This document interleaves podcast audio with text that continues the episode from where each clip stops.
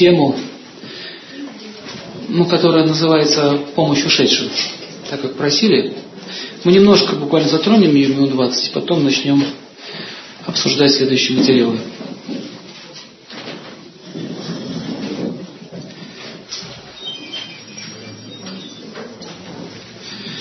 Так как сейчас у людей повысился спрос,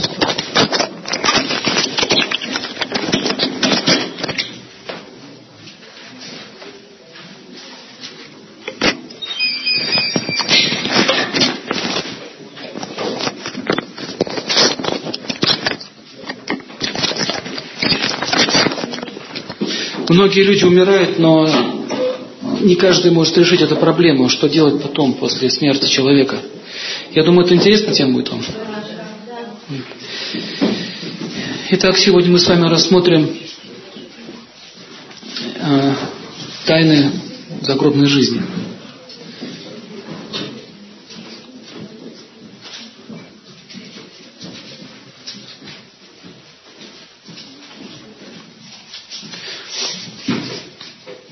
Этот вопрос давно интересовал людей, многих ученых, и сейчас даже в Москве есть целый институт, который уже изучает этот феномен. Пытаются взвесить душу, измерить ее, пытаются ее заснять. Но в ведах описано, что душа неизмерима, она вечно, всегда существующая. Э, наше, наше сознание равна одна десятичной кончика волоса. То есть она очень маленькая. Практически ее невозможно измерить никакими материальными инструментами. А, сами подумайте, как можно измерять нематериальное материальными приборами. И таким образом это загадка для людей, тайна.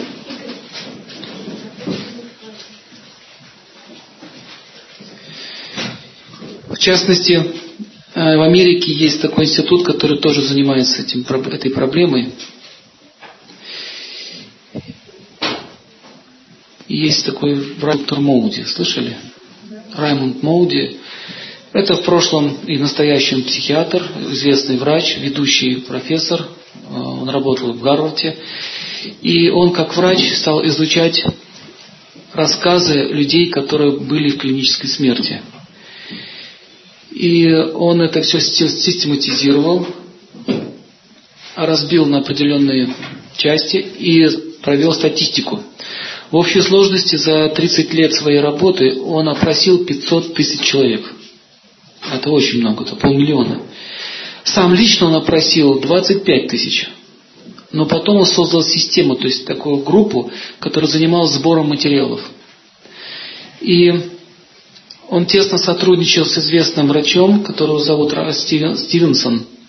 Слышали такого? Ну, он очень популярен в Америке, Европе. Он тоже параллельно с ним занимался изучением околосмертного опыта. Они это изучали как психологи, то есть им нужно было узнать, с чем это связано, эти видения, когда человек находится в тонком, или, как они говорят, в клинической смерти. Есть еще один известный экстрасенс, он сейчас живет в Америке, его зовут Дэвид Блинкли. Вы можете даже вот в интернет залезть, посмотреть. Его история вообще потрясающая, как он стал из наемным убийцы, который работал на ЦРУ, превратился глубоко верующего человека. И все они рассказывали, рассказывают об одном и том же. Когда правил Ельцин, по его по просьбе Ельцина, Бринклин приезжал в Москву и там работал с многими людьми в Думе. В общем, этот человек владеет даром видеть мысли людей, видеть их настоящее, прошлое и будущее.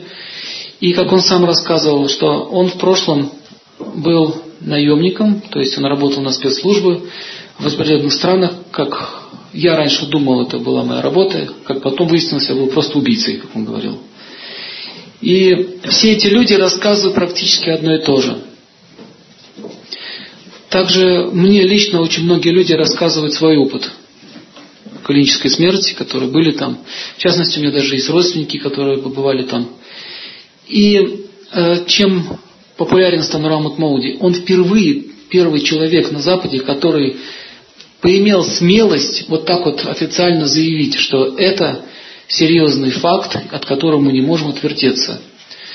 Итак, а, люди, которые попадали в клиническую смерть, все говорили одно и то же. Сначала они видят коридор. Слышали, да? Это коридор. Кто-то описывает этот цилиндр, кто-то описывает этот туннель. В общем, смотрите, разные названия, но идея одна. Какое-то пространство с темными стенами. Многие из них говорят, что оно вращается, и оно движется. И этот вот человек, который был в этом коридоре, несся с огромной скоростью к концу этого туннеля. В конце был свет. И почти все люди, и верующие, и неверующие, говорят одно и то же. Люди разных религий называют это свет именем своего Бога, которому они поклоняются. А атеисты называли это просто любящий свет. Но все говорят об одном и том же. Этот свет состоит из энергии, которая невозможно ни с чем сравнить. Потом они описывают, что они слышат голос. Их расспрашивают, а что ты сделал в своей жизни? Что ты мне можешь показать хорошего? Потом после расспроса мне, а как они рассказывали, им показывали фильмы, как киноленту крутили. Причем за очень большой, за большую жизнь кинолента проходила за какие-то секунды. И причем каждая деталь, каждая часть моих, э, вот этих жизней, она была в точности, как это было при жизни. В частности, а, вот один человек, который известный, его зовут Олег Газманов, он давал интервью, наш певец, который попал в клиническую смерть. Значит, это было на фестивале в Сочи. Он вышел на сцену, и кто-то подключил на, на микрофон 220 вольт. Может, это случайно, может, нет, неизвестно. Он, площадка была мокрая после дождя, и он взялся за этот микрофон, и его ударило током. Как он сам рассказывает, Э, буквально за считанные секунды я оказался в черном коридоре. Потом увидел свет. Потом я полетел на этот свет и вышел э, за пределы его.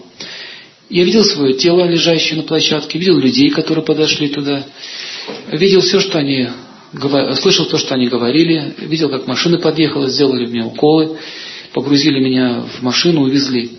И голос мне говорит – причем этот голос был настолько приятный, он не похож ни на мужской, ни на женский. он говорит такие слова. Ну что, Олег, пойдем дальше по жизни? Или вернешься обратно? И я не хотел возвращаться, но этот голос напомнил мне, что ты обещал одному детскому дому построить там что-то. Ты, тебе, на тебя дети надеются. Ты должен вернуться. Ты должен вернуться и исполнить свое обещание. Таким образом, я вернулся назад. Как он сам говорил, я видел это интервью, я это на жизнь. Был круглым атеистом, но сейчас я пересмотрел. Вот еще один случай, который рассказала мне моя знакомая. Девушка, ей сейчас 24 года. В 22 года она попала в тяжелейшую аварию и сломала себе спину. Практически врачи сказали, что она не будет двигаться. Все, она на всю жизнь обеспечена ей кровать. И вот что она рассказывает. Это вот моя подруга. Когда, значит, произошло столкновение, я видела коридор. С огромной скоростью я пролетела через этот туннель и выскочила на свет. Но я не видела личности, не видела лица, фигуры, я видела только сияющий цвет, свет.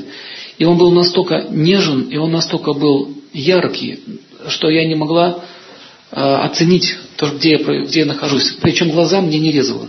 Боли никакой не было. И когда эти лучики касались меня, каждый этот лучик я ощущала как, как счастье, как блаженство. То есть я никогда не испытывала такой защищенности, как вот присутствие этого света. И этот свет стал разговаривать со мной. Он говорит, ты попал в аварию, твоя спина серьезно повреждена. И тебе придется испытать разлуку своей подругой. Они с подругой ехали, еще ее парень был с ней вместе. И она спросила, а что с моей, с моей подругой? Она не вернется сюда. Но я дам ей лучшее рождение в другом месте. С ней будет все хорошо. А у тебя же есть выбор. Она занималась духовной практикой, эта девушка. Так как ты занималась уже духовной практикой, но ты не закончила еще. У тебя есть много привязанностей, много желаний. Поэтому ты должен, должна будешь сделать выбор. Либо я дам тебе новую жизнь, это означает детство, рождение, детство и все то, что было, пройдешь заново. Либо ты вернешься обратно, проживешь короткий отрезок времени, и после этого у тебя будет шанс больше не возвращаться в этот мир. Выбирай. И вот она стала думать. И потом я спросила, ну как же я буду жить? Кто за мной будет ухаживать? Этот голос сказал, никто. Ты будешь два года лежать в кровати. Твой парень, на которого ты надеешься, он тебя оставит, даже не придет тебя навестить. Твои родители попытаются от тебя тоже ну, отказаться. А твои друзья тоже о тебе забудут. Медсестры, врачи, которые будут там находиться, ты увидишь всю их внутреннюю сущность, всю их внутреннюю сущность, кто они такие. А, таким образом, у тебя будут пролежни, ты будешь ходить под себя. Это будет два года. Он говорит, но зачем так? Чтоб ты поняла, кто настоящий тебе друг, а кто не таким не является. Ты должна увидеть этот материальный мир с другой стороны. Сейчас ты была красива, всем нужна, но когда ты останешься беспомощна, ты поймешь, что такое лицо этого мира. Вот такое было, такие были разговоры. И она, а, я очень испугалась, и он стал меня успокаивать, не бойся, это благо для тебя. Многие люди считают, что болезнь это проблема, а я говорю тебе, что многим это на пользу. У тебя будет время подумать. Дальше этот голос сказал, потом, через два года, я пошлю тебе мужа. Мужа? Да, мужа. И он тебе поможет. Ступай и ничего не бойся. И я, говорит, увидела, как такой всплеск был, воздух, ну, не воздух этого, огня, и вот так, как рука двинулась. И я полетела назад. И я очнулась себя в кровати, утыканная этими трубками. И рядом, значит, сидела, как я поняла, это какой дежурный врач. И она такой подошла ко мне, и, ну, слава говорит, Богу, очнулась. И побежала за, за медиками. И я, говорю, заметила, что я не совсем была в теле. У меня было ощущение, что я находилась возле него. То есть я видела свои поры, волоски на теле. То есть такое ощущение, что и в нем, часть моя в нем, а часть не, не во мне. И когда я оглянулась по сторонам, я увидела, что нет стен. То есть стенки она не видела. И люди, которые проходили мимо, я видела все их мысли. Видела все их мысли, все их желания, все их внутренние диалоги и так далее. И вот э, я услышал, как два врача разговаривают в одном кабинете на другом этаже. Они по телефону уже договаривались, как продать мои органы, когда я умру. То есть они не надеялись, что я выживу. Я ощутила себя как кролик, который на разделочной доске. То есть меня уже делят. Мне было очень неприятно, я ничего не могла сделать. Потом зашла медсестра и поставила мне капельницу, и я прочитал ее мысли, что это, были, это была глюкоза, а не то лекарство, которое было прописано. Другими словами, она воровала лекарство. Я подумал, что же она делает? Она же не дает мне этих лекарств. Но я не могла ни слова произнести. И я, я увидела мысли этой медсестры. Она говорила такие слова, думала. Она все равно умрет, какой смысл на нее тратить хорошее лекарство? Таким образом, я видел из этих эти мыслей, мне было просто тошно. Такое ощущение, что это ходячие эти горшки, наполненные испражнениями. Представляете, что Бог видит? Все мысли гадостных людей. Таким образом, я была в шоке.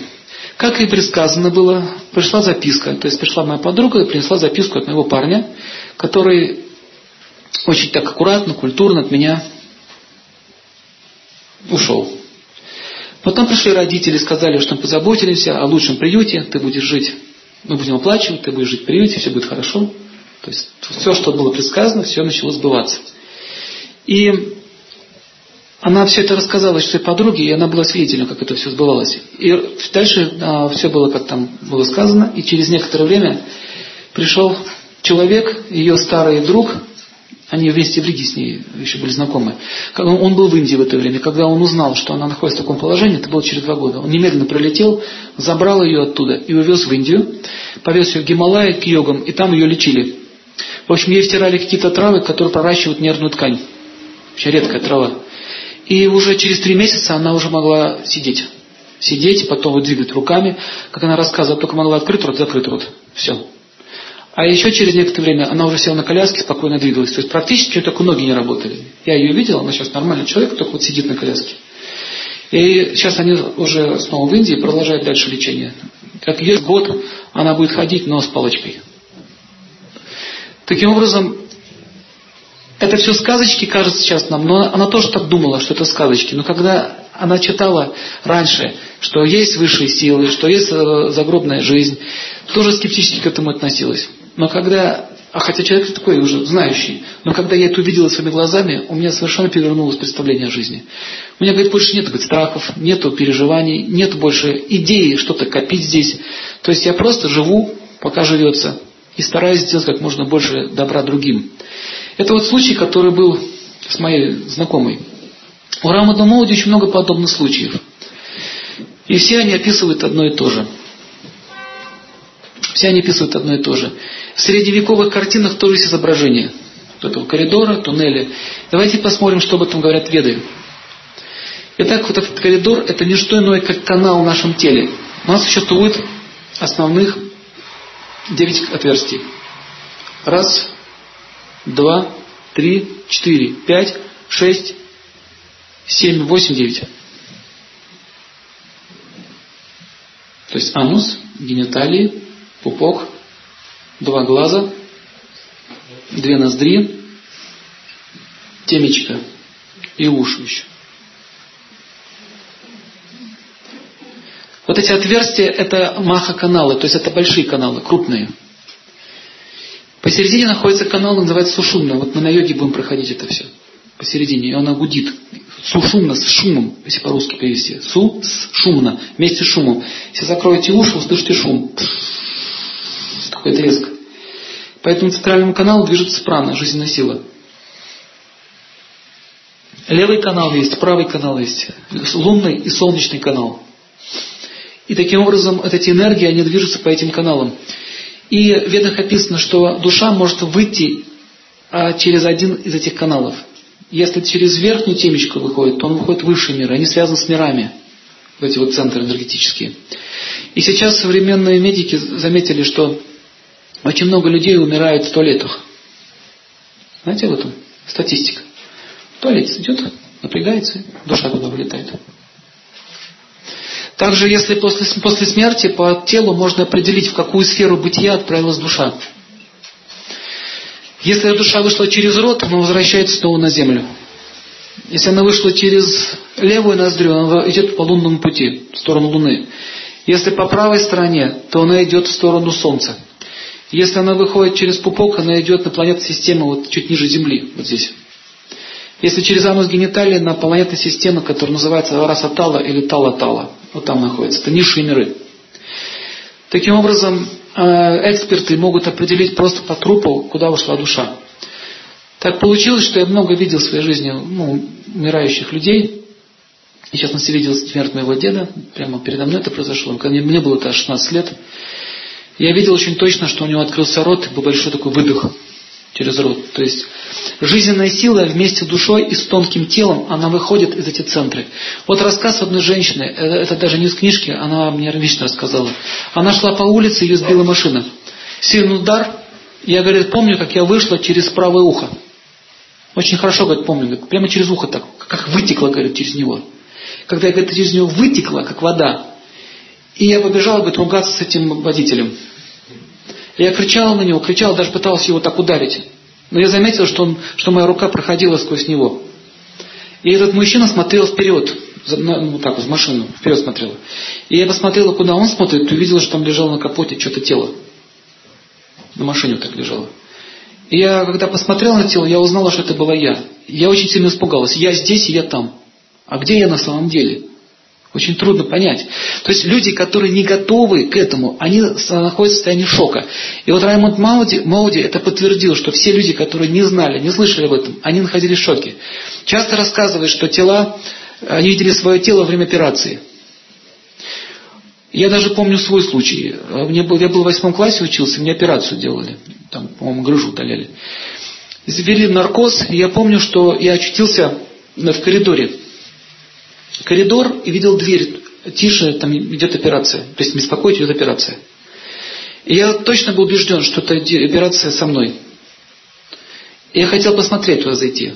Но не стал. Что-то неприятно стало смотреть на это все. Я просто летал по коридору. Туда, сюда, туда, сюда. Причем вдоль потолка. Очень интересные были ощущения. Сейчас они уже затуманились, это было очень давно, но впечатления остаются очень ярко. И дальше описывается, что душа, которая вышла, она около 40 дней будет находиться возле своего, того места, где он жил. То есть это дом, например, или квартира.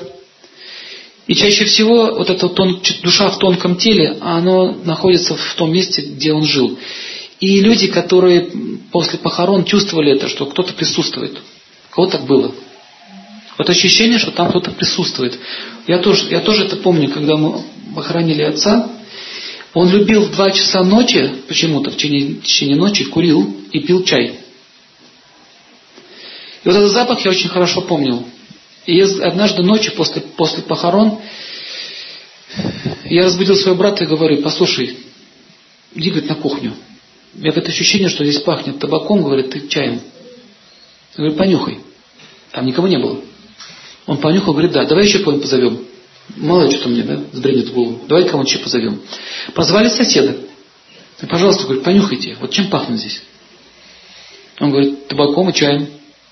То есть, смотрите, дыма не было, чая не было, но запах есть. Это означает, что он думает об этом. То есть вкус, вкус, он остается в тонком теле.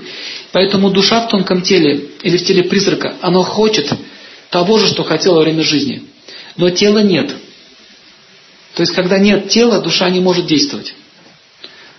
Вы когда-нибудь ели мороженое через салофановый пакет? Возьмите мороженое, очень вкусное, положите его в салофановый пакет и облизывайте. Вы поймете, что состояние призрака.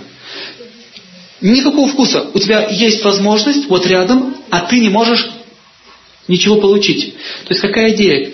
В физическом теле я могу взять, съесть, я могу перемещаться с помощью физического тела. Но в тонком теле он не может двигаться физически. Потому что тонкое тело это есть ум, это есть манас. Манас это, это энергия умственная. Если, это, если, если он посмотрит в зеркало, он себя не видит. Оттуда обычаи накрывать зеркала.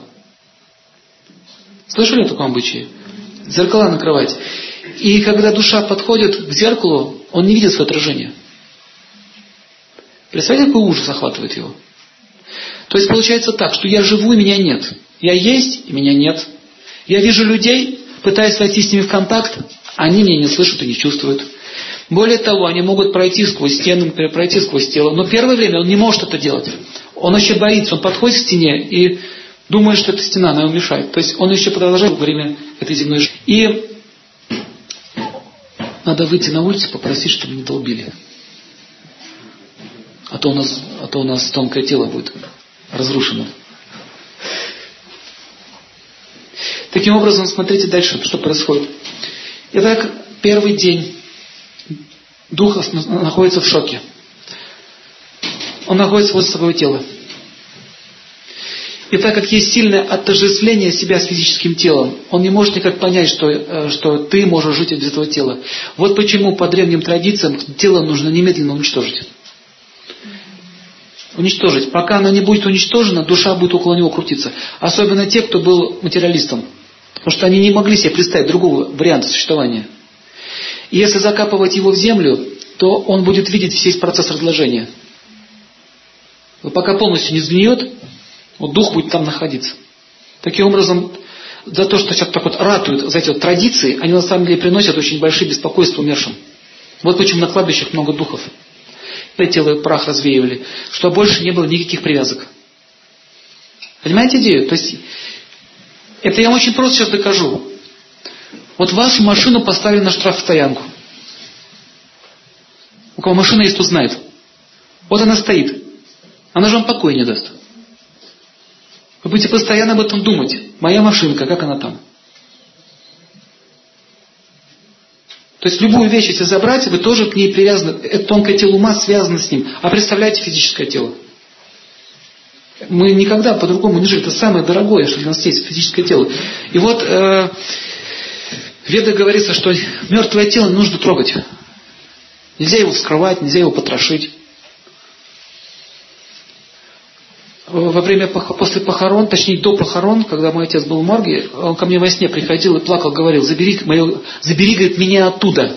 Смотрите, меня оттуда. У него было ранение в голову, он говорит, они мне, говорит, голову отрезали и череп вскрыли, и, говорит, изуродовали, говорит, меня. А лицо, говорит, мне натянули, говорит, ну, кожу сняли, говорит, мое лицо, говорит, сняли. Потом я выяснил, что действительно такую процедуру с ним делали. Я не мог этого знать. И он прям плакал, говорит, они издеваются над моим телом. Они, говорит, его бросили в одну кучу, он там, говорит, наваляется. Меня, только меня. Меня, говорит, бросили, я, говорит, там валяюсь. Прямо на куче трупов лежу. То есть, на самом деле, это считается кощунство и издевательство над телами живых существ. По ведической традиции это называется мародерство. Это преступники. Они не имеют права так поступать с умершими. Ну, понятно, что у нас бардак везде. Таким образом, он умолял, говорит, забери меня оттуда и все. И как только похоронили, вот этот жалобы прекратились. Следующий, следующий этап. Значит, душа получает этот шок, видя, что делает с его телом. И следующий этап, когда его похоронили, он остается в тех местах, где лежит это тело. Запомните, пока есть привязанность, дух не может двинуться с этого места. Мы можем уйти, они нет. Потому что мысль определяет движение. Вы понимаете, что я говорю? Мысль определяет движение. Есть мысль, есть движение. Нет мысли, нет движения. Это другой, другая сфера существования. Мы можем думать об одном, а идти в другое место. Сейчас. А там нет, только ум. Пока я не подумаю о другом месте, я не смогу туда двинуться. Поэтому сильная привязанность держит душу в этом месте. А, где-то на третий, четвертый день все-таки душа отвязывается от этого вот тела, когда она начинает уже гнить, разлагаться, она уже неприятно ходить с ним, и она начинает уже как-то отходить от него, начинает уже бродить по окрестностям. А еще через некоторое время, на пятый день, она возвращается либо в дом, либо она мечется. Так еще бывает. Она от кладбища или к родственнику вот так вот мечется туда-сюда. И в Ведах говорится, что во время похорон не надо выть, не нужно скулить и не нужно там устраивать этих истерики закатывать. Чем больше, тем больше мы испытываем психических мук, тем больше эта душа получает страданий. То есть потому что мы о нем думаем и посылаем ему этот импульс. Ой, мой дорогой, куда ты ушел? Вот он воет, и когда, когда близкие воют, эта душа все испытывает на себе, вот эти муки. Защиты-то нет, тонкое тело открыто. Поэтому запрещено выть. В ведах описывается, что нужно в это время читать священное писание и объяснять душе о, о том, как надо жить на том ну, свете. Так делали египтяне, так делали шумеры, так делали в Индии, так делали на Древней Руси и так далее. Вы знаете, что раньше до христианства тоже сжигали же у нас? На костер клали, сжигали. Прах развеивали. То есть раньше это была культура распространена по всей земле. И Душе нужно объяснять. В буквальном смысле слова. Можно читать священные писания, можно приглашать священников, которые могут проводить правильные ритуалы и обряды. Так первый обряд, который делается, это чтение священных писаний. Объяснить, что такое душа и в каком положении сейчас ты находишься. Они все слышат, они находятся рядом с нами. Мы их не видим.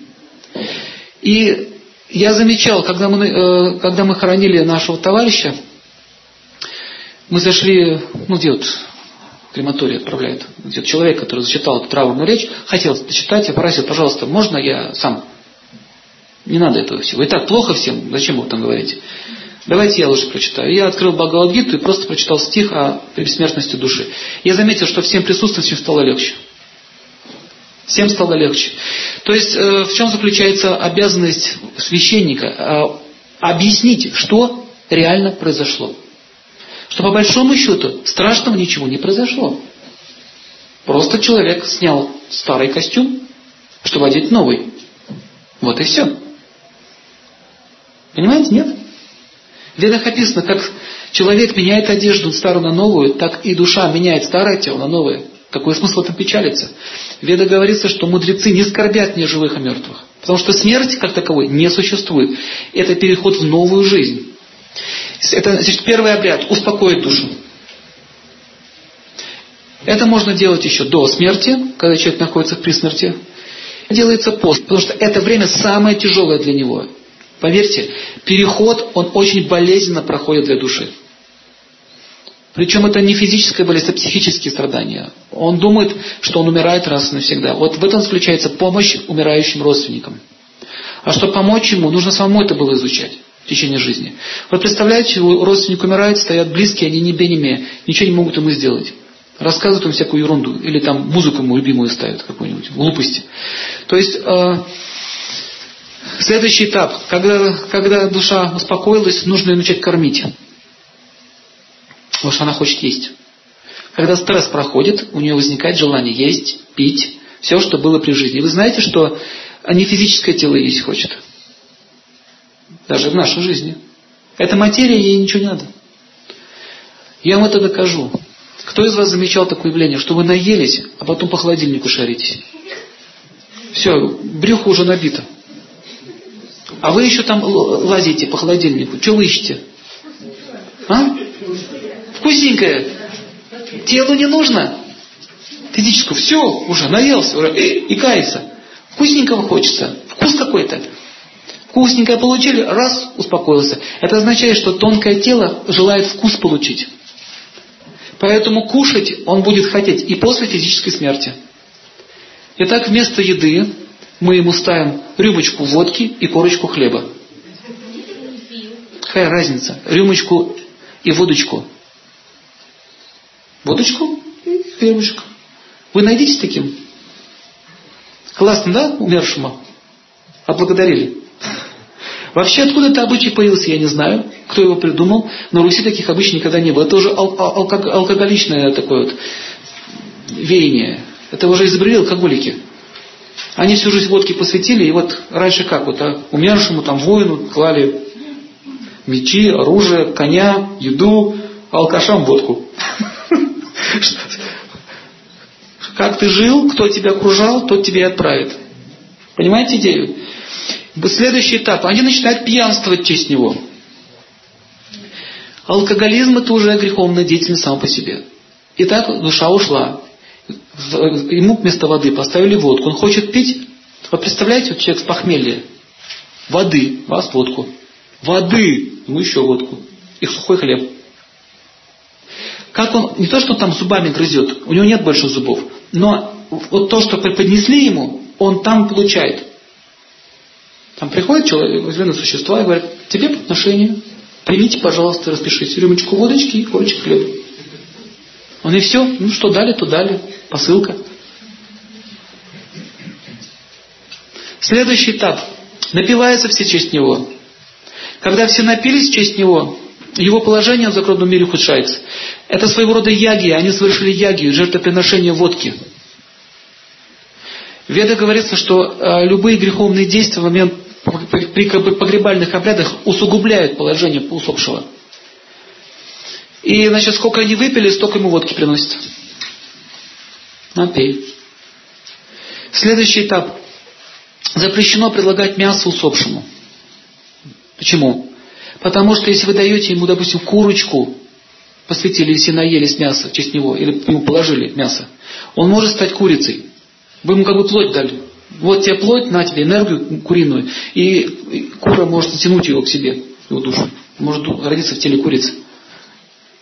Вот так вот незнание, невежество отправляет наших э, родственников прямо туда, низшие миры. И родственники начинают очень сильно злиться на дурь э, своих близких. И они таким образом, когда они злятся, начинают волноваться, мы чувствуем сильное беспокойство вот здесь. Вот один случай. Мне рассказал Святослав Ещенко, известный э, актер, знаете, вот, вот мы с ним друзья очень хорошие.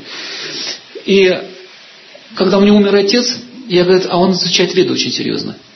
Я, говорю, запретил всем водку, вот эти все вот наши традиции, говорит, ни в коем случае. И они там все бунт подняли. Он говорит, делайте, что хотите, выгнал их всех просто. Вон, говорит, все, это мой отец, и я о нем позабочусь. Вы пришли побухать, а я отца, говорит, отправляю. Понимаете разницу? Мы не должны сейчас удовлетворять публику, их мнение, давай проставляйся в честь своего отца умершего и так далее. Помянем. И поймите одну вещь, я не говорю, что все плохие люди, но большинство просто халявщики, которые пришли им по барабану до вашего отца.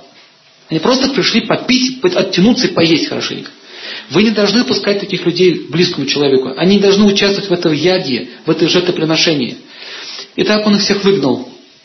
Он их всех выгнал, провел как, ну там они разозлились на него, что за сын такой дурной. Он говорит, вы и так, говорит, моего отца стянули, говорит, непонятно куда, еще после смерти собираетесь стягивать. А потом во сне к нему пришел. И очень сильно благодарил его. Спасибо тебе большое, спасибо. Я, говорит, больше всего этого боялся, что они придут ко мне и водки мне там поставят. То есть, э, вот это событие, то есть, когда он находится еще на земле, он может жить в той комнате, где он жил. И первые 40 дней не нужно ничего трогать. Не нужно вещи выбрасывать, не нужно перемещать предметы, не нужно раздавать ничего, потому что он там еще находится. Не говоря уже о том, что люди начинают делить, дележку устраивают. Ругаться начинают. Таким образом, душа очень сильно страдает, видя, как делят его имущество. После 40, после 40 дня, когда значит, его накормили, напоили, 40 дней это нужно делать. Кстати, совпадает с христианскими традициями, заметьте. Э, на 41 день уже совершаются специальные обряды, но в России их нереально сделать. То есть приглашаются священники, приглашаются браманы и раздается от имени отца какое-то богатство или какие-то деньги, или зерно, либо топленое масло. И они, значит, дают ему благословение. Но нам пока это нереально. Есть другой вариант. От имени отца или матери или родственника можно совершить э, аскезу и передать эту силу ему. Ну, например, на день его рождения держать пост полный сухой пост, и нужно перед этим заявить, что сила моего поста пусть уйдет такому-то, такому-то родственнику. И загадывать это вот желание. То есть, что нужно сделать? Чтобы помочь усопшему в загробном мире, нам нужно заработать это право. Поставить просто свечку, этого немножко маловато. Нужно что-то отдать серьезное. То есть отдать какие-то свои чувства наслаждения. В частности, в частности, можно накормить священников, можно раздать милостыню в честь него, можно совершить какой-то хороший поступок честь него, или вырыть колодец от имени отца где-нибудь на перекрестке, или посадить дерево в честь отца или матери.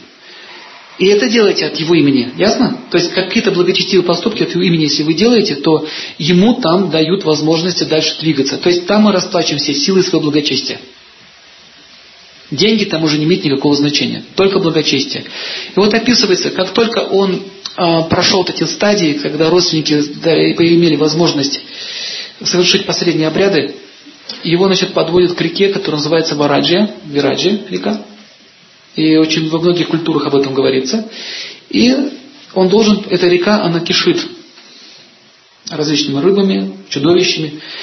Если у тебя есть какое-то благочестие, вот есть лодка, вот лодка, она стоит столько-то, столько-то, столько-то. И, и смотришь, что ты в жизни сделал, чтобы переплыть, переплыть на этой лодке. Представляете, как все устроено? Если у тебя ничего нет, ты вплавь плывешь. А там ребята плавают. И началось. Начался его путь. Там описывается этот путь э, в зал суда. Сейчас, что такое зал суда? Там описывается, что полубог, который называется Ямарадж или бог смерти, а он же Анибус в египетской философии, он сейчас находится в таком зале ожидания, и с ним ведется разговор. В частности, показывают все его кино, рассказывают все, о, все, о, всем, о всей его жизни в некоторых местах останавливается и что-то там подчеркивается. И там есть книга, которая называется книга Чандрагупты. Это секретарь Ямараджа. Об этой книге, это, это, эта книга называется Тибетская книга мертвых. То есть она записывает. Там не сидит человек с ручкой. Это астральная, мистическая книга. Моя одна знакомая в деревне, попала в, этот зал. Она видела эту книгу, она из золота. И когда я подошла к этой книге, она стала петь на санскрите красиво. Причем я понимала, о чем поет. Очень красиво о моей жизни. И из этой книги вышло кино. Просмотрели всю мою жизнь и, и результат. И вот помощник Ямараджа, он помогает ему определять судьбу людей. В общем, ему говорится, что это будет в твоей следующей жизни, что тебя ожидает за тот или этот проступок. Вот твоя судьба, пожалуйста, знакомьтесь, распишитесь, примите новое тело. Сейчас это может казаться сказками, но так или иначе, очень многие люди, которые проходили три стадии и возвращались обратно, они рассказывали об этом. До реки Вираджи никто не, а, никто не рассказывал, потому что эти люди не возвращались оттуда. То есть мы можем только узнать первые три стадии от очевидцев. Но так или иначе, если, если предки э, совершают определенные обряды, они очень сильно помогают этим живым существам. В ведах описано, что сын может вытащить своего отца или мать прямо из ада. Что такое ад? Ад может проявиться не только в, в том мире. Он может открыться и здесь. Адский канал может прямо здесь открыться. Например, э, тяжелая болезнь, лежание в кровати и так далее. Это что же ад? Я видел много людей, умирающих перед смертью, чаще всего они видят кого-то, как врачи называют это галлюцинацией. Но это не галлюцинации, на самом деле они видят. Чаще всего женщину. Женщина – это смерть, и она выглядит таким образом. У нее розовые одежды, на голове ее белый венок, развивающийся шлейф, и в руке у нее жезл. А, поэтому есть такая традиция, если тебя целует невеста во сне, это тебя смерть поцеловала. Традиция, это ну, известный факт. Во сне, если невеста вас целует, белой одеждой с венком на голове, это очень дурной сон. Ну, как дурной, это к смерти. И вот эта вот женщина, у нее есть свой ее зовут, отсюда море слово произошло, латинское, мор, смерть, мара.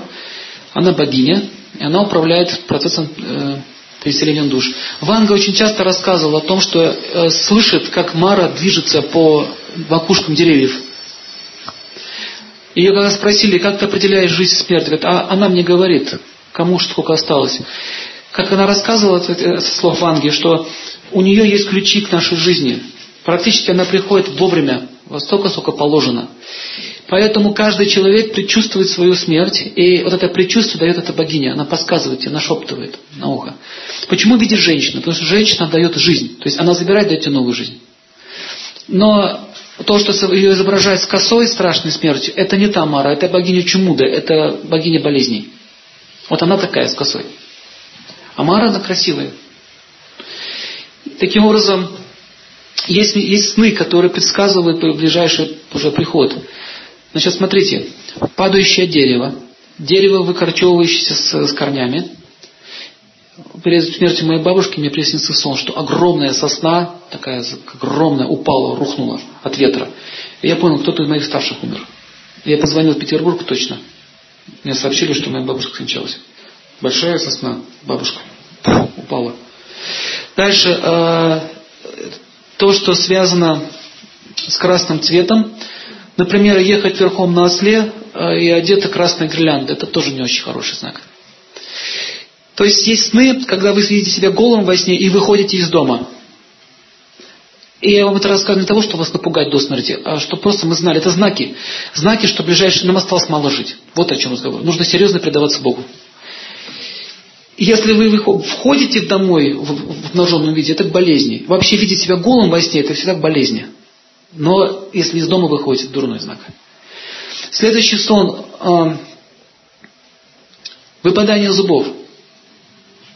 Зубы, если выпадают, это болезни родственников.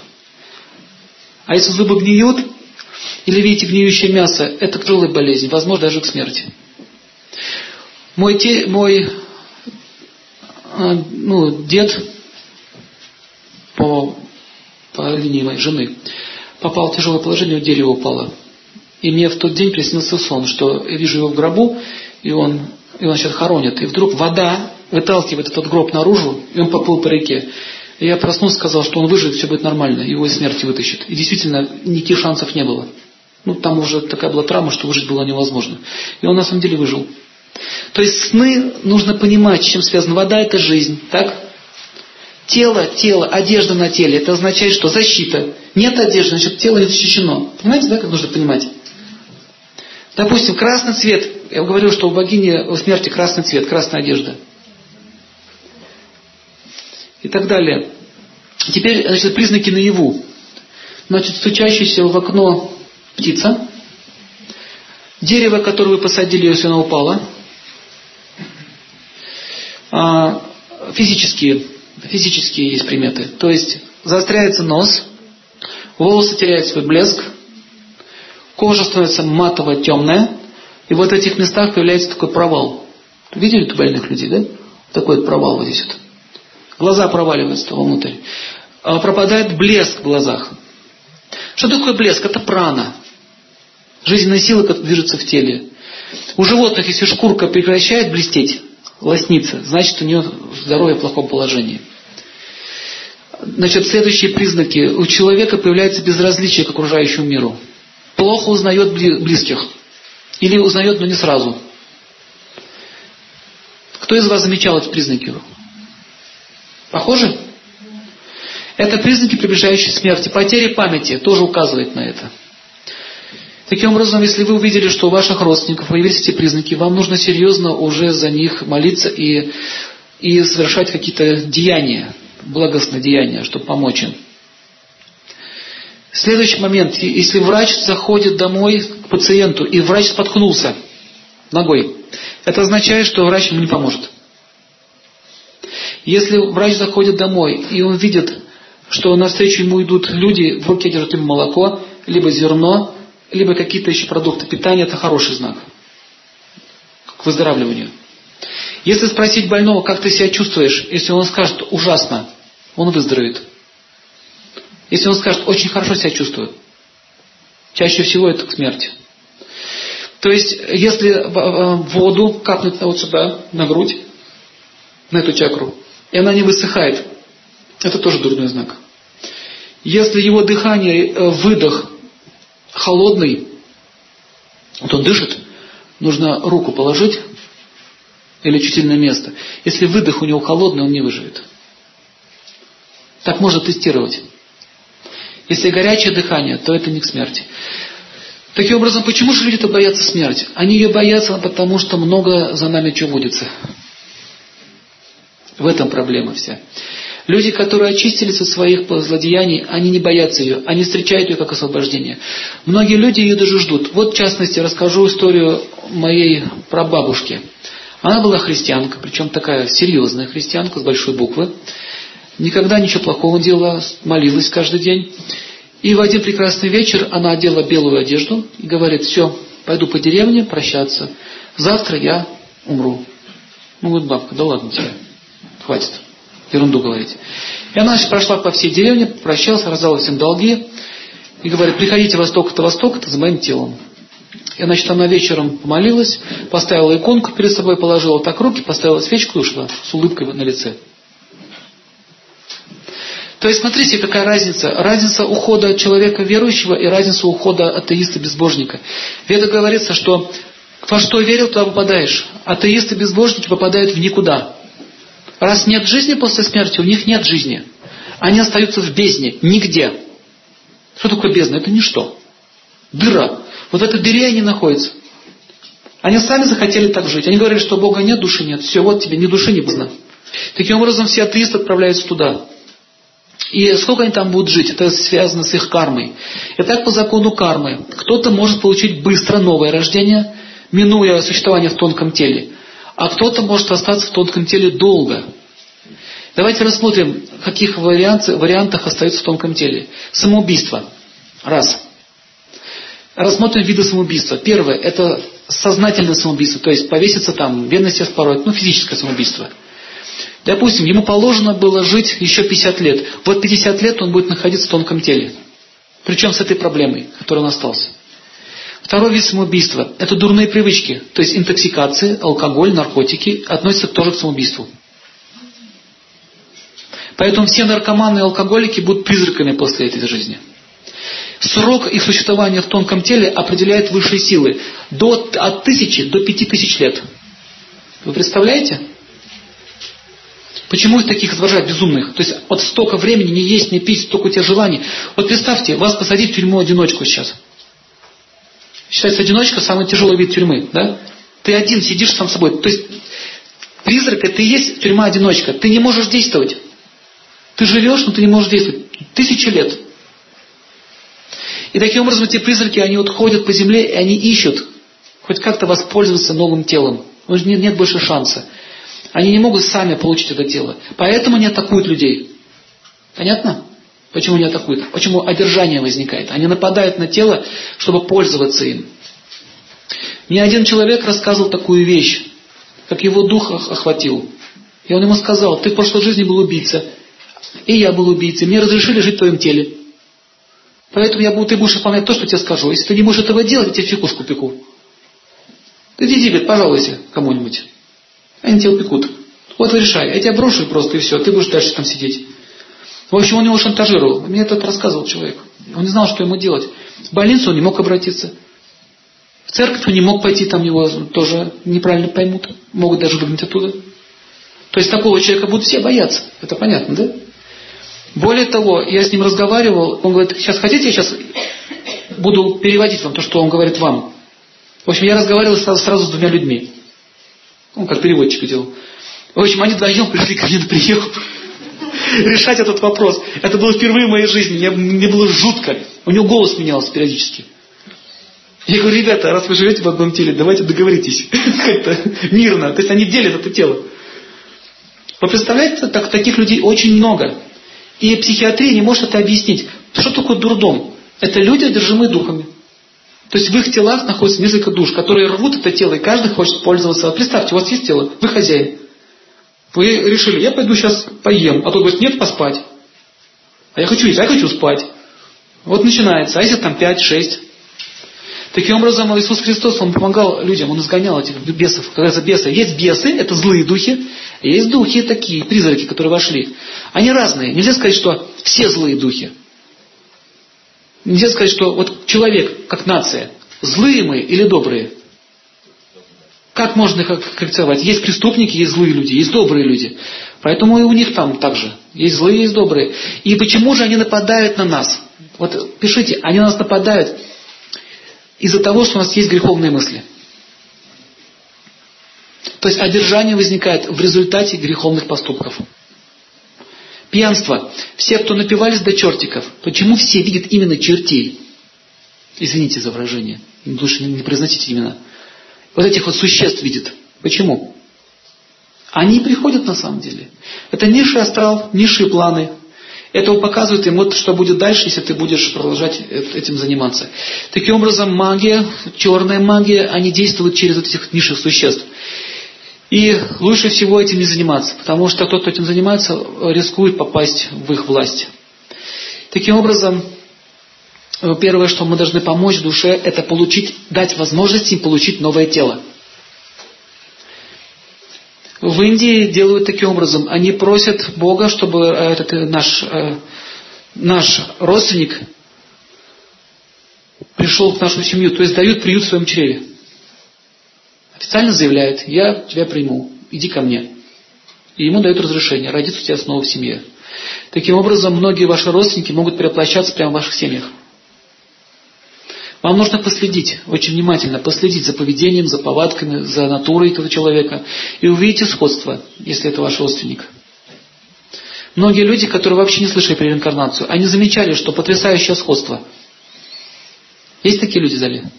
Кто замечал? Это означает, что может быть ваш родственник пришел. Таким образом, э, тонкий мир, он очень сложно устроен. Сейчас я вам расскажу, как там все происходит.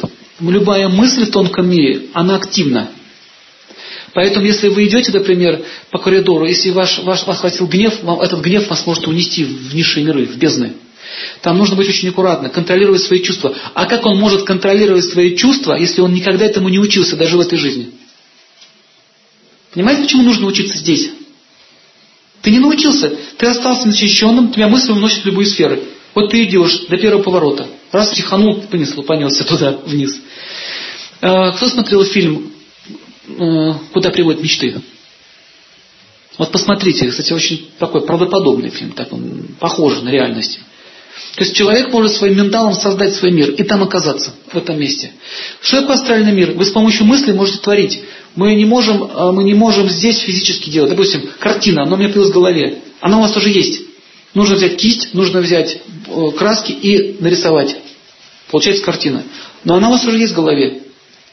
Но в тонком мире достаточно подумать об этом. Она появляется. И представляете, все наши грязные мысли сформируют наше будущее. То есть мы окажемся в том мире, который заслужили. Не прощи, есть миры, я расскажу, какие есть миры. Есть миры скорби. Планета скорби. Там живут живые существа в тонких телах, они скорбят. То есть люди, которые все время скорбили в течение жизни. Есть миры непрощение, то есть э, их мучает э, вот это чувство непрощения. Есть миры зла, злоба. Это тонкие ады. Тонкие ады планетной системы. Есть, есть погруб, погрубее. То есть тот, кто питается, допустим, за счет жизни других живых существ и не понимает этого, хотя слышат и не могут это понять, они получат такой ад, который называется адхатамисра. Там его заставят питаться собственной плотью. Проявление адхатамисры в нашей земле появляется в виде рака. То есть рак это веет оттуда, всех миров. То есть ему дается возможность еще в этой жизни задуматься. Поэтому болезнь рака напрямую связана с мисловедением. Рак связан с мисловедением. Это кармическое заболевание. То есть, когда уже человек не поддается никакому воздействию, ему объясняют, что не убивать это плохо, убивать это плохо. Если он этого не понимает, он попадает в эти миры Адхатамисра. А предупреждение это рак. Раковые больные, они очень скверно пахнут, и нет, от них энергетика очень тяжелая исходит. Заметили это? Тяжелая. Я посещал одного больного и заметил, что после каждого такого посещения у меня жутко болела голова. И вот этот специфический запах такой смертельный, это так пахнет ад. Чаще всего после смерти они туда отправляются. Это предтеча. Многие из них уже в этой жизни очищаются. Они сильно болеют, отрабатывают свои грехи в этой жизни. Это благо для него. И таким образом, вот это вот эвтаназия называется, да? Помогает уйти человеку. К чему приводит эвтаназия? Эвтаназия приводит к тому, что ему осталось, допустим, еще там неделю-две, может быть, там месяц прожить. Они его облегчили, так называемую боль. Ему придется родиться, прожить месяц младенцем и умереть. Понятно? Поэтому помогать убивать живых существ не надо. Он должен умереть своей смертью. Хотя нашему сердцу тяжело видеть, что он страдает, хочется ему помочь, но мы таким образом продлеваем его э, страдания. Таким образом, есть адские миры, есть райские миры. Давайте немножко про райские миры расскажу. Все, мы так с худшего начали, теперь про лучшие. Итак, они находятся чуть ниже уровня Земли. По состоянию смерти человека можно увидеть, какой в сферу он пошел. Если в нем смерти не было скорби, не было ужаса и страха, если у него улыбка на лице, улыбка, сияющее лицо, и его тело долго не портится. Это означает, что он двинулся в высшие миры. Итак, э, есть описание, в частности, я вам пишу полярную звезду. Полярная звезда называется на санскрите Тхурува Лока. Там обитают люди, которые, ну, живые существа, которые имеют все мистические силы. Их сознание очень совершенно. Они могут становиться очень маленькими по своему желанию или очень большими по своему желанию. Они могут перемещаться в любую точку Вселенной по своему желанию. Они могут принимать любой облик по своему желанию. Они могут входить в тела других живых существ по своему желанию. Они могут управлять сознанием по всему, своему желанию и так далее. В общем, они как боги. Они также могут помогать людям. В частности, совсем недавно я разговаривал с одним человеком. Он уфолог профессиональный, работает в спецотделе. И он рассказал такую вещь, что было позавчера. Вот меня там познакомили. Он рассказал удивительную вещь, как вот эти живые существа помогали многим людям здесь на Земле. Это длинная история. Похоже, что нужен целый отдельный семинар про, про, про миры. Там интересного. В общем, какая идея? Итак, этот мир состоит из разума, эфира, разума, эфира и времени. Нам сложно это понять, да? Тела состоят.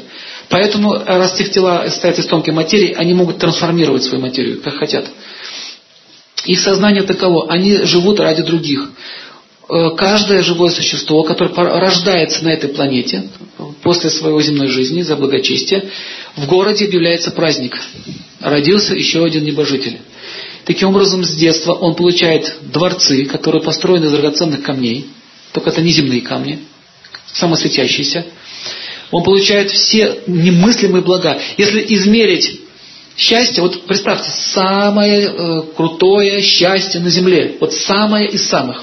Представили? Это, если измерять в 100, в 100 бальной системе, это всего лишь один балл. Один балл. То, что они имеют там, просто нам даже не снится. То есть счастье там немыслимое. Живые. А, один, нет, три биллиона, три, триста биллионов, четыреста миллиардов солнечных лет. Длится продолжительность их жизни. Их тела никогда не стареют, никогда не болеют, и они могут наслаждаться любым видом вкуса. Они не нуждаются ни в едении в воде, то есть могут есть сколько хотят, пить сколько хотят. Они могут э, превращаться в воду, допустим, могут превращаться в воздух и так далее. То есть они могут любую, любую энергию трансформировать. Дальше эти живые существа обладают огромной силой. Описывается, что один мужчина может одним ударом сбить землю с орбиты. Представляете? Такая вот сила. Женщины, их тела похожи на тела молнии. Как вот молния сверкает, их тела так сверкают.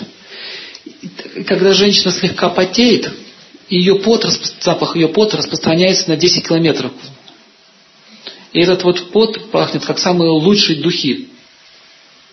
Просто потела слегка. То есть у них нет вообще ни, ни частот.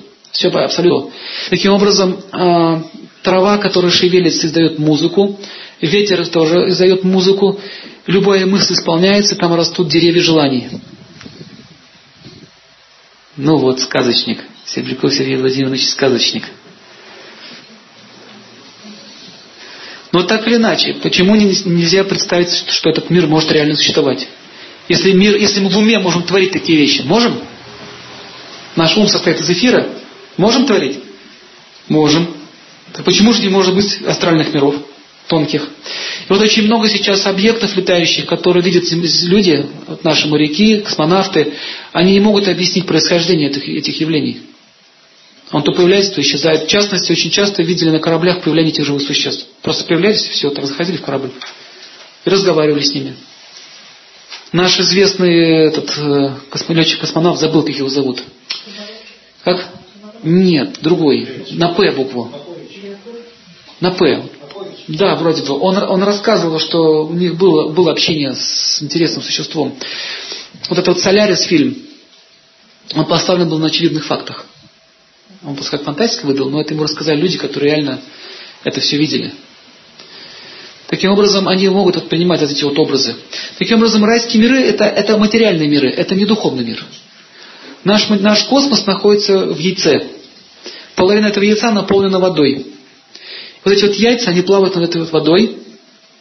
И за оболочками яйца находится уже космическое пространство, и в них плавают бесчисленные планетные системы, которые называются Вайкунхи. Это духовные миры. Они сияют словно тысячу солнц, каждый из них. И описывается, что материальный мир это всего лишь маленькая часть, как одна капля в океане. Все остальное бескрайние духовные миры. Материальный мир это психиатрическая больница для космоса. То есть здесь находятся души, которые когда-то решили пожить по-другому. И вот это физическое тело это не что иное, как как кандалы для души. Вот что рассказывал этот уфолог. Вот вчера мы слушали, помнишь, да, с Андреем? Мы с ним вместе с ним общались. Потрясающая вещь. Вот случай одного человека. Наша задача нашего центра мы занимается тем, что мы проверяем факты. Мало ли кто болтает чего. 80% болтуны, которые хотят дешевой славы, популярности. Я болтун планетян. Мы уже научились их отличать. И вот, значит, был случай. Один, значит, юноша. Вам интересно? Надо прекратить камеры. Вот все, все внимание в камере. Все, все смотрят на камеру. Надо прекратить это действие.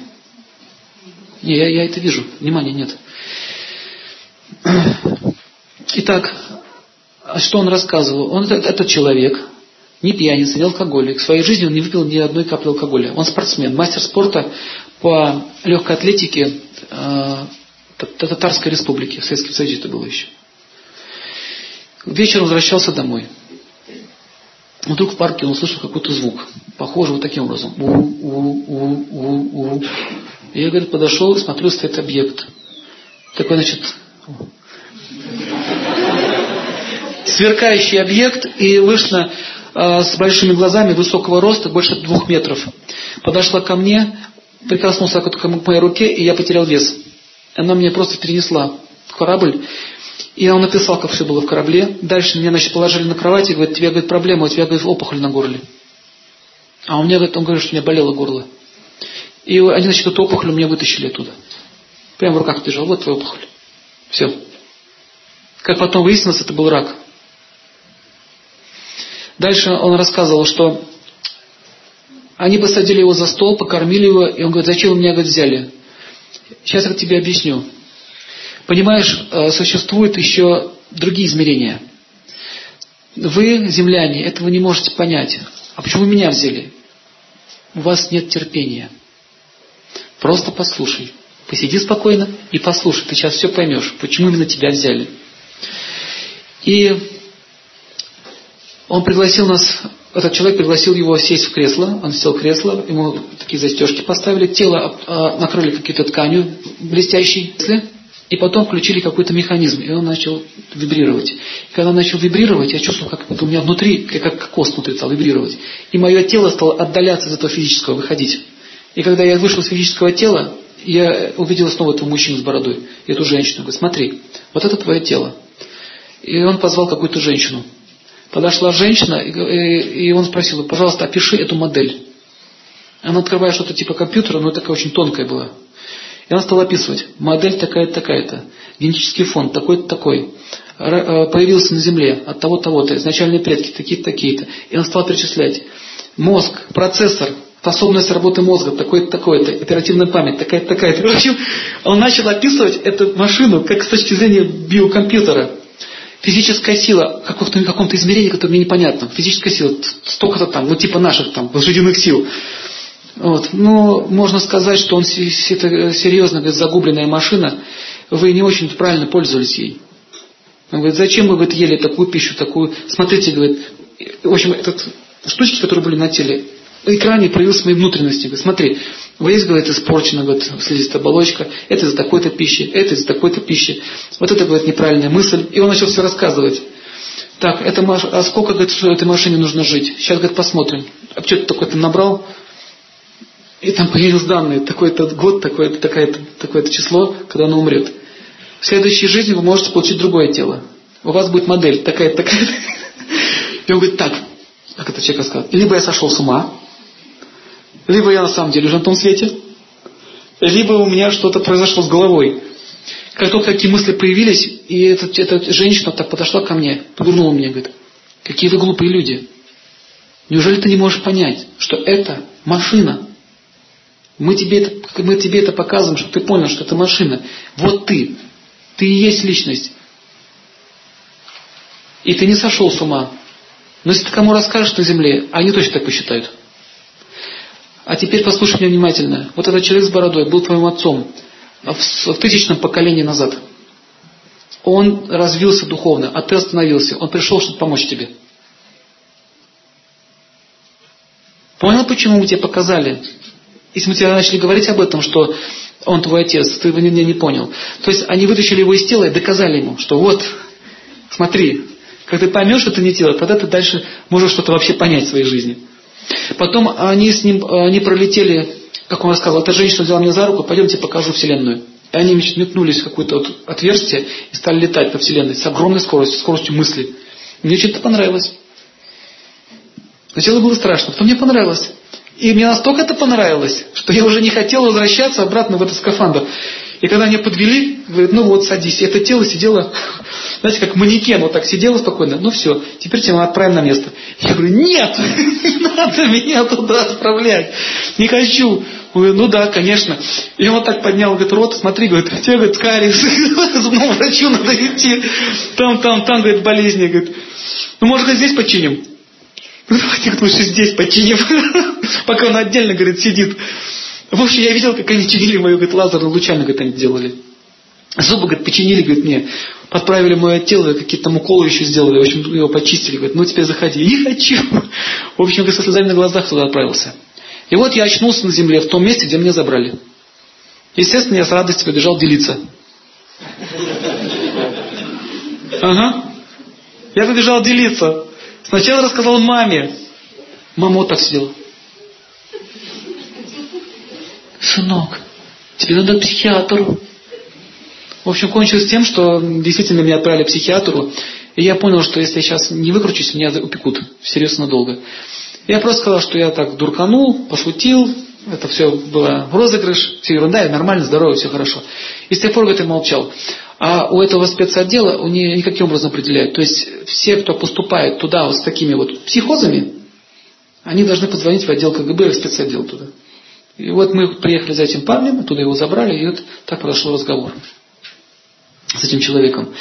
Значит, они провели анализ. Он показывал это место, где было это, ну, как сказал, это была не тарелка, это диск сияющий был. Это не металлическое где-то что-то было такое. То есть, смотрите, это отличается от этих вот кораблей, демонических существ. И мы взяли анализ, и действительно обнаружили следы, обнаружили, обнаружили на макушках берез сломы, при которых, возможно, эти сломы могли быть только от какого-то взлетающего объекта. Взяли анализ почвы и обнаружили там тоже состав очень странно, непонятный. Но, в общем, в лаборатории было доказано, что действительно объект там стоял. Таким образом, много было случаев. Вот история с трактористом. Тракторист, в прошлом бухарик, любитель острых ощущений. У них в поле сломался трактор. Второй побежал за подмогой, и он стоял там и ждал. Я, значит, выхожу из трактора и пошел помочиться. И пока я делал свое дело, вдруг я увидел передо мной стоит мужчина высокого роста, в серебристом такой костюме. И я думал, ну мужик стоит, стоит какой-то, наверное, этот. Я понял, что он, наверное, этот. Лыжник. Потому что у него типа шлема было на голове. Лыжник. Я ему говорю, салют, привет. И он мне тоже, говорит, поднял руку, и я увидел, что его ноги не касаются земли. Протер глаза. Думал, надо либо добавить, либо прекращать. Еще раз посмотрел, точно, он, не касается земли. И он подплыл к нему вот так, подошел и говорит, причем как говорит, не речью, мыслью. Ты сейчас пойдешь со мной. Я говорю, нет. Он взял меня так под локоть. Смотрите, это другой человек. Взял меня под локоть, и я потерял вес. И он меня так вот нес на двух пальчиках. Я не мог не сопротивляться ничего. Все люди говорят об одном и том же описывают одних и тех же существ.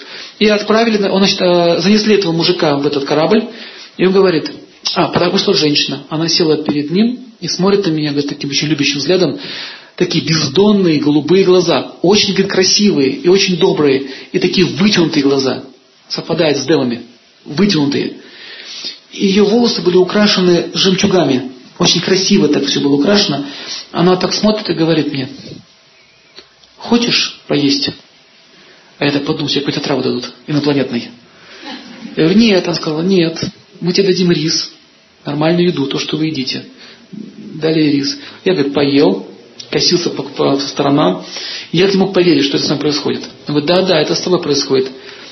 Ответь мне один вопрос. Ты любишь свою маму? И назвала имя моей матери. Ты помнишь, как она тебе песни пела? И какие песни пела? Он, нет. А мы помним. Хочешь послушать? И они включили типа телевизора такого жидкого. И я видел свое детство, как мама пела песенки. Представляете? Все мое детство показали. Смотри. А теперь посмотри сюда. Я вижу себя в пьяном угаре. Как я там дерусь, ругаюсь матом. Как я стал тем колхозником-трактористом. Как ты думаешь, твоей маме приятно на это смотреть? Моя мама умерла уже давно. Нет. Твоя мама не умерла. Позовите, пожалуйста, ее. Заходит мама. Я ее узнал, это моя, моя мама, но моложе. Она заплакала, сыночек, сыночек, как у тебя дела? Там ну, такая была очень встреча удивительная. Он сам был в шоке. Знаете, мать свою видите, столько лет. Я как глазам моим не верю. Мать, неужели это ты? Нет, вы меня разыгрываете. Мы тебя не разыгрываем. Действительно была мать. И, он, и она доказала ему. Он говорит, сын, зачем ты пьешь? Но как здесь оказалось? Я живу, говорит, на этой планете теперь. Она была благочестивая, говорит, женщина. Вы смотри, твоя мама, говорит, молилась. Она была чистой. А ты, говорит, пьешь. Ты хочешь избавиться от этой болезни? Он говорит, я не больной, ты болен. Алкоголизм это болезнь. То, что вы пьете, у нас называется черная вода. Она из людей, из светлых делает черными. И, в общем, что они, а, они, он согласился на лечение. Ему поставили какие-то штуки вот сюда. То есть, ну, это не, не то, что вы думаете, это не, не, не, не электрические разряды. Какие-то сияющие штуки. Вот так поставили сюда, сюда. Как я понял, это были мармы на точке. И включили их. И такие вибрации, очень приятные вибрации, мое тело все стало расслабляться. И он стал говорить, ты больше не будешь пить черной воды. Более того, ты будешь лечить людей. Я даю тебе этот дар. Потом провал. Я очнулся в том месте, где я вот мочился, только я уже лежал на, на, на этом снегу. Я, значит, очнулся, думаю, вот это перепой. Вот это, говорит, уже конкретно меня. Я сейчас с горя так пошел, перепуганный весь, там у меня еще была, там... Я говорю, сперва надо, надо это, отметить это дело. И только я подношу, вдруг в моей голове голос, не пей черной воды. Это обернулся. Никого нет. И в это время идут мои друзья, и буксир, ну, этот едет. И опять стакан. Не пей черной воды! Не пей черной воды! Нет, не может быть. Что был не сон. И вдруг, значит, в таком состоянии меня застали мои друзья. Он стоит, нет, это не может быть! Нет, это не может быть! Так смотрят на меня. Так, Паша, значит, на стакан у меня отняли. Говорят, все, заканчивай, тебе хватит. Ребята говорят, что со мной было? Я давай все рассказывать. Они такие, да, да, да, да, садись, мы сейчас тебя отвезем. Меня положили, успокоили, говорят, сейчас все нормально. Белочка мне поставили. Меня положили в больницу сразу же. Я им там как дур рассказывал. И врач говорит, ну сейчас говорит, проверим. Берет водку, наливает, пей. Он такой. Мне сказали не пить черную воду, не воду пить. Но сам факт он не мог после этого пить. Через некоторое время он заметил, что мог лечить. Когда он вернулся из больницы, бабушка, не бабушка, какая-то тетка пришла, и говорит, жаловалась на свою коленку, я говорит, дотронулся до коленки случайно, у нее нога прошла. Я их заметил. Начал лечить. Прикосновением болезни стали уходить. Слух расползся, что вчерашний пьяница стал сенсом. Слух расползся, значит, все стали приходить. Вот так вот они узнали вот эти с этой комиссии, приехали к нему. И этот человек таким образом, видите, вот он выкарабкался из своего тут состояния. И таких очень много случаев. А один человек из ФСБ мне сказал, что по неофициальным данным очень много пропадает людей. И очень много возникает странных событий с ними. То есть не так все просто, как мы думаем. Таким образом, а, потусторонний мир, он реально существует. Мы живем в трехмерном измерении. Это ширина, высота и длина. А есть еще другие виды измерения. Иногда эти измерения могут пересекаться, как Пермудский треугольник, например. Там может быть пересечение. Таким образом, после смерти наша, наша жизнь не прекращается, на переход в другое состояние. Но где мы будем находиться, это все зависит от нас. Как мы будем себя вести. То есть идея какая? А, у меня был случай прямо на семинаре. А, это было в городе Воронеже. Подошла одна женщина, мне сильно болела голова. Просто не знал, что делать. Нужно было лекцию давать. Она подошла ко мне перед лекцией и говорит, мне сказали, что у вас сильно болит голова. Я говорю, кто вам сказал? Двое людей, которые находятся здесь, они охраняют зал. Я говорю, что это за люди? Ну, я сразу начинаю разбираться, что за люди, потому что бывает не все светленькие. Говорю, что как они выглядят. Она писала. Ну, они, говорят, добрые. Хотите, я попрошу о нем. Я говорю, ну давайте попробуйте. Она вышла, вернулась, и у меня действительно пошла голова. Потом я с ней поговорил отдельно. Я говорю, кто это такие? А мы, говорит, с детства с ними общаемся, это, говорит, ангелы-хранители. И я спросил, а почему мы с ними не можем напрямую общаться? И она сказала, сейчас прошу у них. А вы не просите? Ответ. Вы не просите о помощи, поэтому не помогаем. То есть в чем идея? В высших сил есть такой закон. Не помогать тем, кто их не просит. Даже если нам совсем плохо. Даже вы, люди будущие, не будете этого делать. Ну, что, лезть? Давайте я помогу. Давайте я помогу. Отстань меня. Лезь ко мне, да? То есть какая идея? Нужно чаще обращаться. Э, у каждого человека есть покровители, но лучше всего обращаться к самой Верховной Личности Бога. Это самое надежное. Он может послать какую-то личность нам на помощь. Э, в частности, вот случай был с моим дедом во время Великой Отечественной войны. Я эту историю на всю жизнь запомнил. Я все время у него спрашивал с самого детства, он мне рассказывал каждый раз. Однажды была война, это был 44 год, он, работал, он служил на флоте, был военным, командиром пушки. И у него в отделении был матрос, который был верующим человеком, он на груди такой медальон, медальон Девы Марии. И кто-то на него, в общем, нажаловался, что он молится по вечерам и, и проповедь устраивает. А в те времена это было запрещено. И КГБ, эти НКВДшники к нему пришли и говорят, где ваш этот человек? А мне было жалко его сдавать. И я, говорит, сделал такую вещь. Я списал его как убитым. Ну, матросы как они, за борт и списывают. Ну, типа убитый. То есть, если его найдут, я вместе с ним пойду за, укров... за укрывательство надолго. И я помню, что я вот его, спрятал в шкаф. Вот они так вот зашли. Где такой-то, такой-то? Я говорю, он погиб. Где документы, что он погиб? Вот, пожалуйста, документ. В таком-то месте он погиб. Так, они почитали документы, закрыли и стали делать обыск. Дед мой не был верующим человеком. Но тогда, он вот так вот, как он говорил, я вот так вот сделал, вот так вот руки, и подумал, Господи, если ты есть, спаси его, твоего слугу, и меня заодно. Вот так почему-то у меня сорвалось. Если ты его не спасешь, нам конец обоим. Просто конец. И вот один из НКВДшников подошел к шкафу, где стоял этот человек, протянул руку и думал, все, конец. И вдруг кто-то позвал его. Он руку убирает и что-то а, заговорился, заговорился, и все, ее внимание отвлеклось от шкафа. И, в общем, они ушли. Все, НКВД больше их не трогало. Этот вышел из шкафа, весь мокрый. Спасибо, молиться буду за тебя всю жизнь. Говорит, ты мне жизнь спас. Он говорит, не знаю, кто, говорит, спас. Бог, говорит, или я тебе жизнь. Ну, в общем, он был тоже очень сильно напуган. И потом произошел случай очень интересный. Э, в Кронштадт, значит, был выброшен десант немецкий, а там было, много было баз военных. Бомбить было нельзя с корабля. То есть мы снялись говорит, десантом и пошли туда, добивать их оттуда. Завязался бой. Завязался бой, и я оказался в окружении. Помню только, что из кустов вот так выпрыгивает значит, э, фашист и в упор меня расстреливает. Помню только, что удар в грудь, падаю, что-то тяжелое на меня упало, какая-то еще пальба шла, стрельба, треск. Глаза боюсь открыть. Помню, что давящая боль в груди. Открывая глаза, кто-то на мне лежит. Ну, я как бы вылез из-под этого тела и увидел, что это был тот самый человек, э, который был с медальоном, которого он спас. Смотрите, что получилось. У него был медальон. Большой. Пули попали в медальон. Тот его закрыл своим телом. Деда. То есть этот закрыл его, медальон защитил их. И в это время он еще мало того, что он еще успел дать очередь. То есть, когда он падал, еще очередь дал, и те, одного он положил, второго убежал.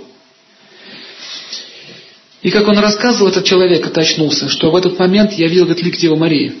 Она вот так вот сделала, мантию, говорит, свою вот так вот, одежду открыла, и вот так закрыла. Меня вот так закрыла, говорит, нас. И вот таких случаев, у военных, ну, во время войны, моих друзей, очень много было. Что какие-то личности, существа приходили, защищали их. В частности, вот еще был один случай во время войны. Ехали, говорит, на танке, нас перевозили. Ну, вот, вот мы сверху говорит, ехали, и вдруг впереди стоит женщина, и не касается земли, и вот и нет лица. И вот так вот машет. Вот так. Вот так вот делает. Машина останавливается. Он говорит, вы видели? Все такие. Вы, говорит, это видели, когда сматываемся отсюда. Просто мы развернулись на задний ход. Как только мы развернули задний ход, пошел обстрел, артобстрел, прямо по этому месту. Там, где мы должны были ехать. То есть они скрылись за поворотом и таким образом спаслись. В общем, как дед мой рассказывал, это было очень много случаев. Естественно, официально это нигде не фиксировалось, потому что такие вещи нельзя было говорить в те времена. Тем более комиссарам и командирам. Хотя были случаи, что и сами командиры об этом рассказывали. Вот еще один случай. Рассказывал тоже их лейтенант знакомый, однополчанец. Попал под авиацию, бомбежка шла, я, говорит, упал на землю, и все, это было ощущение ну, какого-то ада.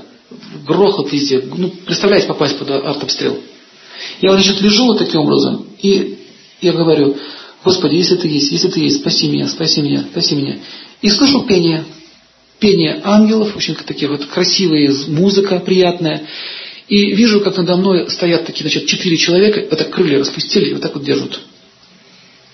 И я вижу, как эти взрывы, они не могут попасть в это место. Вот. И я это очень четко вот увидел. И я вот так вот встал и начал креститься. Начал креститься, как я это знал. Он не был верующим, как вот я видел раньше. Как мой дед говорит, делал. Я просто крестился, я не молиться ничего произнести. Ума не хватало, как это сделать. И вот в таком состоянии меня, значит, увезли. Меня увезли. То есть меня спасло, что типа я был это, контуженный. Но потом за мной это НКВД занялось. То есть, что ты там стоял, крестился. прямо на поле битвы. Вот такие вот случаи были. Таким образом, я для чего называю, что у каждого из какой-то голос вы слышали, какой-то знак вам приходил. Мы не можем слушать, потому что нет веры, нет понимания. Надо изучать, что есть другие миры.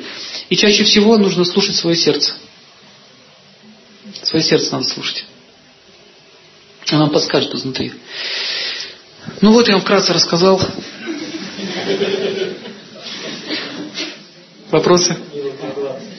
Минута двадцать. Простите меня. Нельзя было мне слово давать. Вы рассказали о трех днях, а о девяти, о сорока, девять. Всю дорогу нужно кормить. Кормить и делать хорошие поступки. Год тоже. До года. Но вы можете, нет, э, до года. Вы потом можете почувствовать, что вам легче стало, значит не все хорошо. Как вам легче стало, значит не все хорошо. Это по вашему желанию. Да, есть желание, допустим. Просто ему сказать в это время. Это нужно, это нужно Богу заявить. Должно быть воюдное желание. Это сложно сделать, мы не можем видеть. Можем молиться за него, он может прийти к вам. Просить, прям просить. Я одного человека знал, он настолько простой, искренний человек, он, знаешь, что делает? Пишет заявление, заявление, Верховной Вечности Бога. Серьезно? Ему нужно было в Индию поехать по святым местам, а у него денег не было. Он писал заявление, Верховной Вечности Бога, прошу выдать мне э, загранпаспорт, деньги на поездку по твоим святым местам. Кажется смешно, но это искренняя душа. И представляете, вот с этим заявлением он пошел в храм, отдал это заявление, и ему пришел ответ. Причем он нашел у себя в этом почтовом ящике. Конверт скрывает. Ваше заявление было рассмотрено. Мы вам выдадим эти деньги и все устроим. Ну, может, кто пошутил. Тут, наверное, подглядел. И я, значит, пошел с этим заявлением в Авир и говорю, вы знаете, вот мне Бог дал санкцию, дайте мне паспорт. Мне нужно это сделать за один день. Вы что, сумасшедший? Нет. Ну, санкцию же мне дали. Хорошо, мы вам сделаем. Ему сделали, сделали. Э, пришел к своему деду. Дед говорит, слушай, как тебе дела? Да вот денег не хватает. На. Раз денег дали. Все. Все сбылось. То есть, понимаете, есть, мы не обращаемся. Он пишет заявление. Каждый раз, когда возникает проблема, я пишу официальное заявление. Прошу выдать мне. Все потрясающе.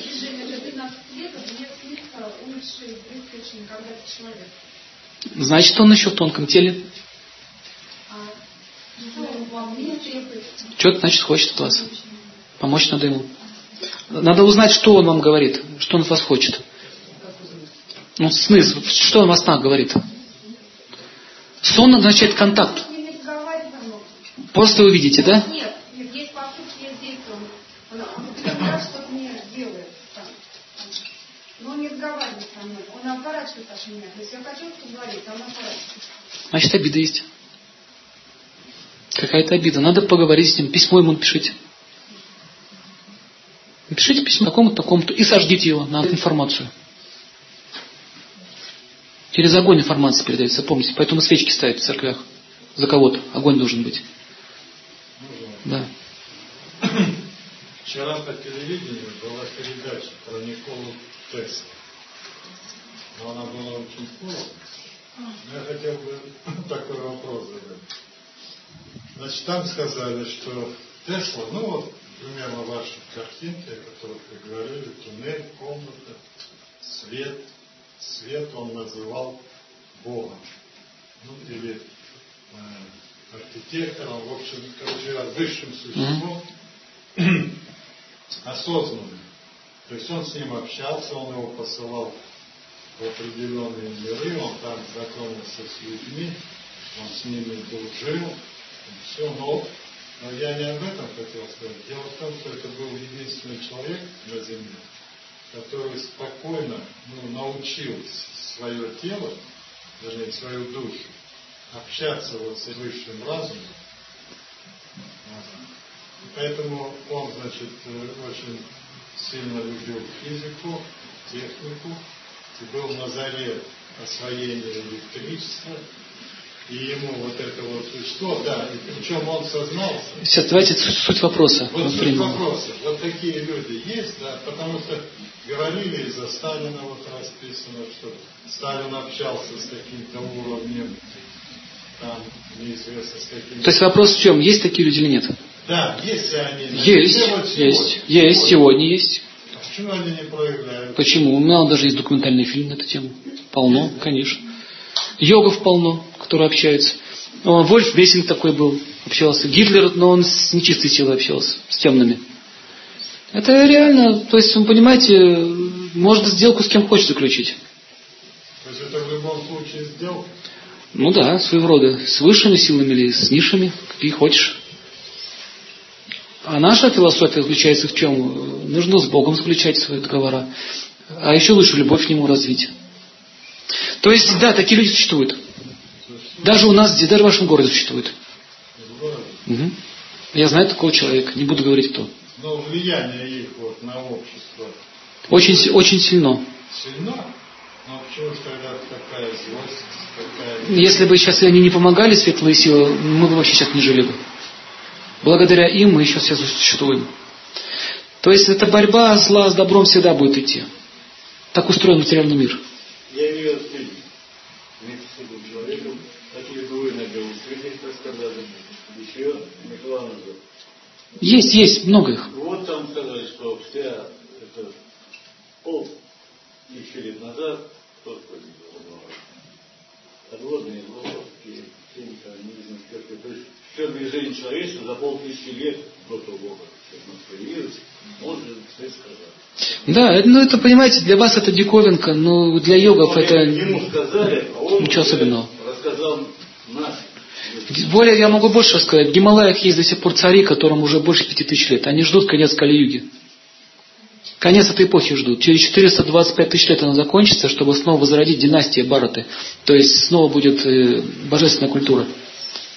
И реально они находятся в Бадарикашами и в Шамбале. Шамбалу многие ищут, никак не могут найти. И не найдут, потому что это мистическое место, оно закрыто. Оно в другом измерении находится. Книга есть, нашли. Профессор Захар. Целую книжку написал. Фотографии. Нет. Нет, нет, нет. Нет, нет. Там должен явиться Господь, и Он должен спуститься через 425 тысяч лет. И в Библии с предсказанием совпадает один к одному. 40 тысяч воинов будет вместе с ним. Или 140 тысяч, я не помню. Про всей земле пройдет и освободит от века Кали. В Шамбале явится. Гитлер отыскал место. Не нашел. Там лежат все сейчас священные писания. Дханурведа там лежит. Данурведа это э, как использовать мистическое оружие. Вот почему Гитлер охотился за Шамбалой. Он хотел это получить себе. Видите, это места закрытые. Мы можем внешне что-то увидеть, какие-то горы, но те, которые там живут, там целая цивилизация, это другое измерение, параллельный мир. Даже, даже наши космонавты, которые могут подниматься выше от Земли, время по-другому течет. Знаете об этом? Вот цитата. У нас времени нет больше. А что, может, заплатим, еще посидим. Ну, ну давай просто как-то мы... Два часа это вообще мало. Сейчас еще чай, но не впишемся просто. Давайте договоритесь с ними. Полчасика еще хотя бы. Сходите, пожалуйста. Никак не дают говорить.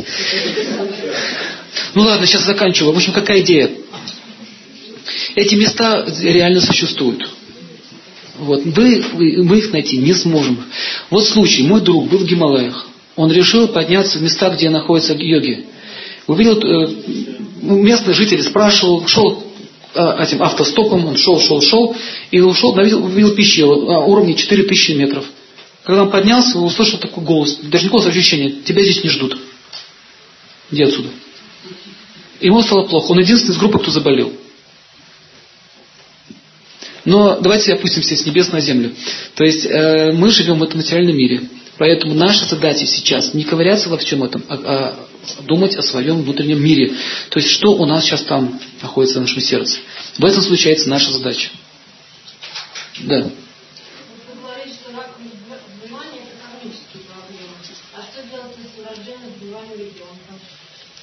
Врожденная кармическая болезнь с прошлой жизни пришла. Нет, это душа, та самая душа перешла в новое тело вместе с своими боляч, болячками. Вот видите, то есть мы не можем это понять никак. Что мы переходим с одной формы в другую. В машине сидит, допустим, очень тяжело. Он должен сам менять свой характер. Характер. Это, это все болезни лежат в характере. Допустим, гнев есть, будет печень больная. Ничего не сделаешь. Кишечник – это деятельность. То есть какие-то есть э, проблемы в деятельности. Либо напряженно действует, либо кого-то напрягает вокруг. Либо заставляет кого-то что-то делать в прошлом. И как, сколько лет ему? Вот он подрастет, будете, вы это заметите, что такая черта характера у него есть. Да. Свайбаба с точки зрения вед, веда ничего о нем не говорят. Не упоминается. Место обитания богов. Мистическое место. Господь Шива там находится. Да. А вот что вы говорите о том, как часто, как мне быстро воплощается между человека? Это часть вопроса. еще, наши родственники, близкие, там, бабушки, мамы, они вообще могут как бы понимать, что происходит с их родными да. И помогать или влиять? Или... Да, если они находятся в тонком теле рядом с вами, могут. Если они уже перевоплотились, нет. Возможно, если будете йогой заниматься, мистически, вот эти глаза, если откроете, узнаете. А как часто вообще, как, как это воплощение, через сколько лет у, у разного индивидуальная карма. Нельзя вот так одну программу поставить. Все по-своему. Может быть один день даже. Может быть сразу прям умер из этого тела. Такое может быть. А у кого-то года. Да. Что? Изучайте Священное Писание, и вы будете уже понимать, что и что. Сейчас нет смысла просто об этом говорить. Надо узнать истину, то поймете, кто, кто что делает. Не будем сейчас э, личности осуждать. Лучше изучайте веды. Вопросы? Нет вопросов? Дорогие друзья, спасибо вам большое за внимание. Я был очень счастлив пообщаться с вами. Хочу вас немножко прославить. Это не, не пустые слова. В Ведах говорится, что те, кто изучает Священное Писание, такие как Веды, получают все виды благочестия. Раз. Им будет способствовать удача. Два. И жизнь будет э, ну, достойна славы. Три. В следующей жизни они поднимутся в высшие миры. Четыре. Просто слушая Веды. По ведическим традициям мы должны вам гирлянды одеть сейчас. И еще раз дать деньги. Да. Но так как сейчас у нас калиюжные традиции, поэтому мы с вас деньги берем за лекции. На самом деле так было. И сегодня мы хотим э, отпраздновать окончание нашей программы. Это своего рода как бы жертвоприношение времени, слушание. И таким образом сейчас я передаю слова нашим помощникам. И в конце мы будем вас угощать сладостями. Спасибо вам за внимание.